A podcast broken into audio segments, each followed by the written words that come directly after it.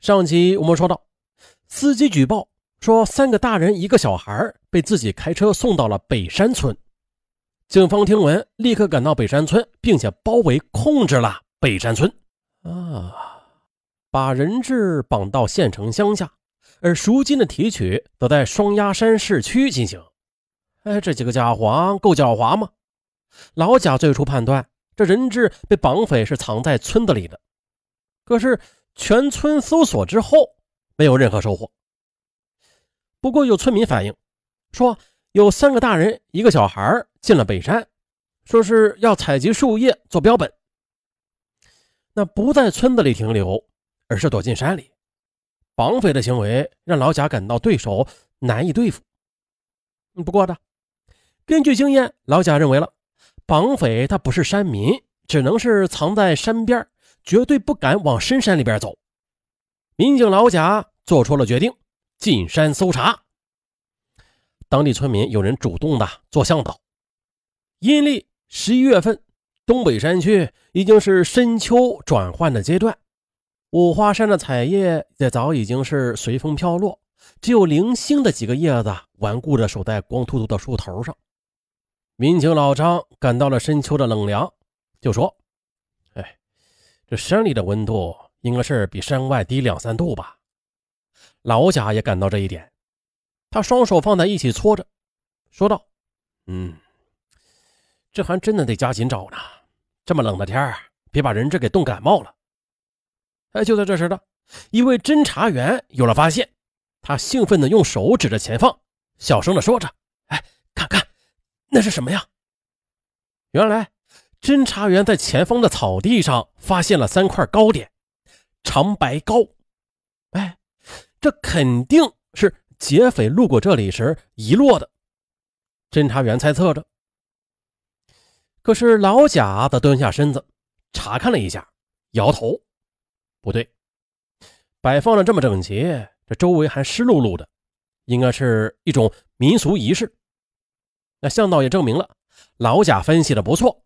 进山要先拜山神，啊，就是用吃的和白酒，但是没有酒，矿泉水也行。山边居住的人都有这个习惯的。那这就是说，绑匪拜过山了，在向山神打溜须讨好呢。看来这绑匪里啊，有人知道这规矩。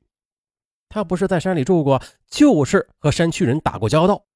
于是。他们加快了搜查的脚步，又扩大了搜查的范围。啊，没搜几下，在距离拜山神地点十几米处的草丛里边，他们发现了一条红领巾。哎，这是不是村里孩子的？老贾问道。向导则摇头：“哎，不会的，村里的孩子进山他不丢东西，就算是丢了吧，也会找回去的。”啊，那么很有可能就是人质的红领巾了。老贾判定，就在搜索着前进的时候，哎，老贾发现前边的树后有人影他大喝了一声：“啊，谁出来？要不然就开枪了！”可是对面的人撒腿就跑，紧接着呢，另外一个还没有被老贾发现的人影也从密密的草丛里边鱼贯而出，撒腿就跑。民警们则条件反射似的随后的就去追赶。呃，这两个人影正是石广旭和景全力。山林间的奔跑是很有难度的，石广旭和景全力跑得很吃力，侦查员们也追得很艰辛。这景全力出了意外，啊，前面深草丛中有一个坑洼，不知道是人工挖的还是自然形成的，他没有看到，一脚踩空就摔倒了。爬起来后，感觉哎呦，这脚崴了。一瘸一拐的接着跑，那自然就丢了速度了。没跑几步呢，就被老张给摁倒在地了。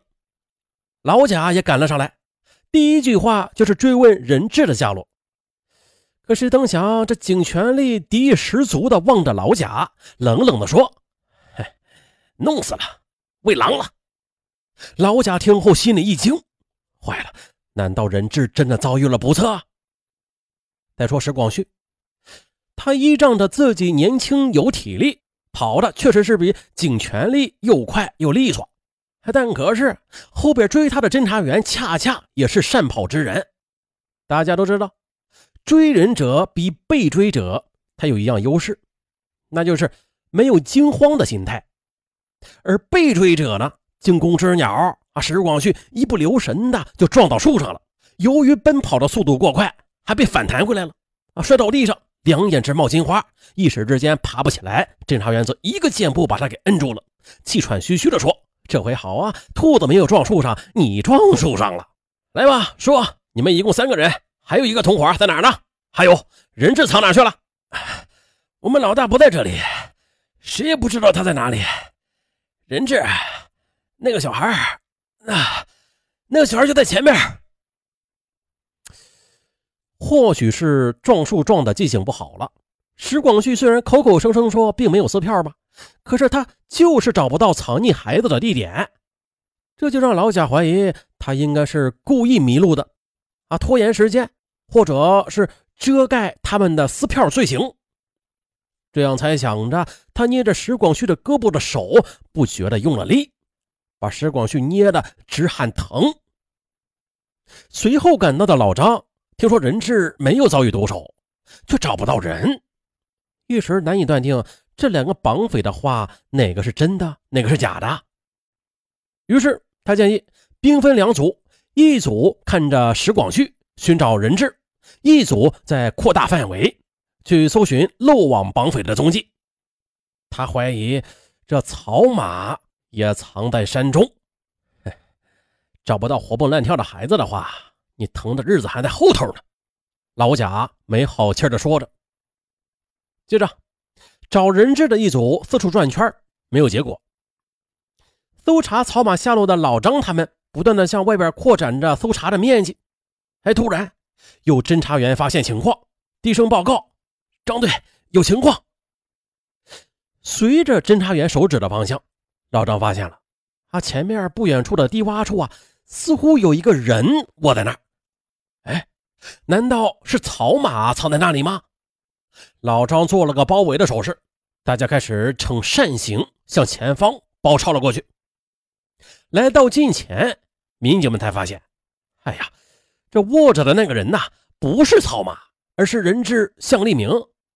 这小孩啊，被捆绑了手脚，封住了口，躺卧在这个低洼的地方，而孩子的脚下就是一个水坑。深秋的山里气温很低，水面上已经有了冰碴子了。老贾立刻奔过去，把孩子抱起来。王八蛋，成心是想要把孩子给冻坏了。说着，抬腿便朝着胡说人质已经被撕票的景全力的屁股上踢了一脚。老张则连忙脱下自己的外衣，包裹在孩子的身上。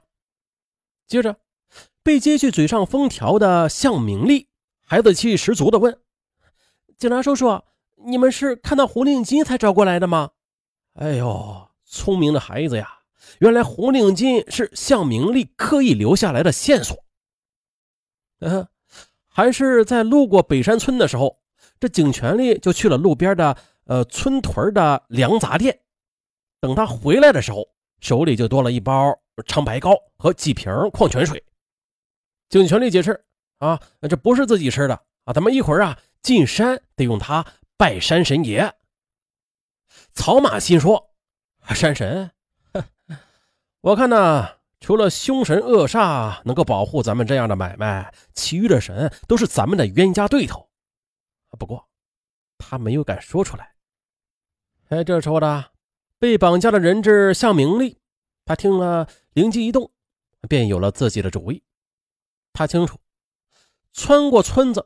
这帮人就不会用刀子威胁控制自己了，但是他们还会这样捆绑着自己的手脚，封住自己的口。自己必须是趁着还能讲话，借着那个人拜山神的机会，想办法给人留点记号。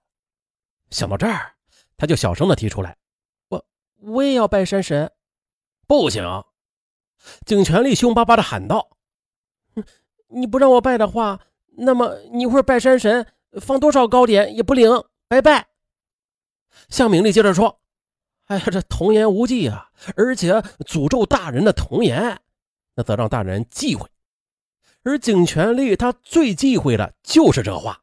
哎，于是他说：‘啊，哎，你愿意拜你就拜吧。不过这个糕点呢，我可一块都不会给你的，你拿什么拜？嗯，向明丽装出了一副被难住的样子，想了半天，他最后说了：“啊，我身上最值钱的就是红领巾了，那我就把红领巾献给山神爷吧。”随随你的便。不过一会儿拜山神的时候啊，你要请他保佑你妈妈赶快把钱给我们汇过来，否则的话，别说拜山神了，就是拜齐天大圣孙悟空，那也是白搭。啊，就这样的，红领巾留下了。而其实呢，红领巾起到的作用只是证明警方侦查判断的准确性。不过这老贾他知道孩子的心思，就哄他开心说：“，是啊，多亏了你的红领巾。”不然的话，我们怎么能这么快抓到这两个坏蛋呢？向明丽开心的笑了。而其实呢，红领巾是导致这草马警觉起来的重要原因。当这孩子向明丽完成了拜山神的仪式之后的，他们就把向明丽压到了那个水坑边哎，就在这时了，草马突然就想到了，如果有人进出。那么那条鲜红的红领巾岂不是会引起他人的怀疑，甚至惊动警方吗？哎，不过他没有说出来，而是以解手为借口返回去寻找。啊，这大山它就是有这样的自然神奇，可以捡到意想不到的东西，但是却很难找回自己遗落的东西。这不，草马找了大半天也没有找到红领巾，他觉得。很晦气。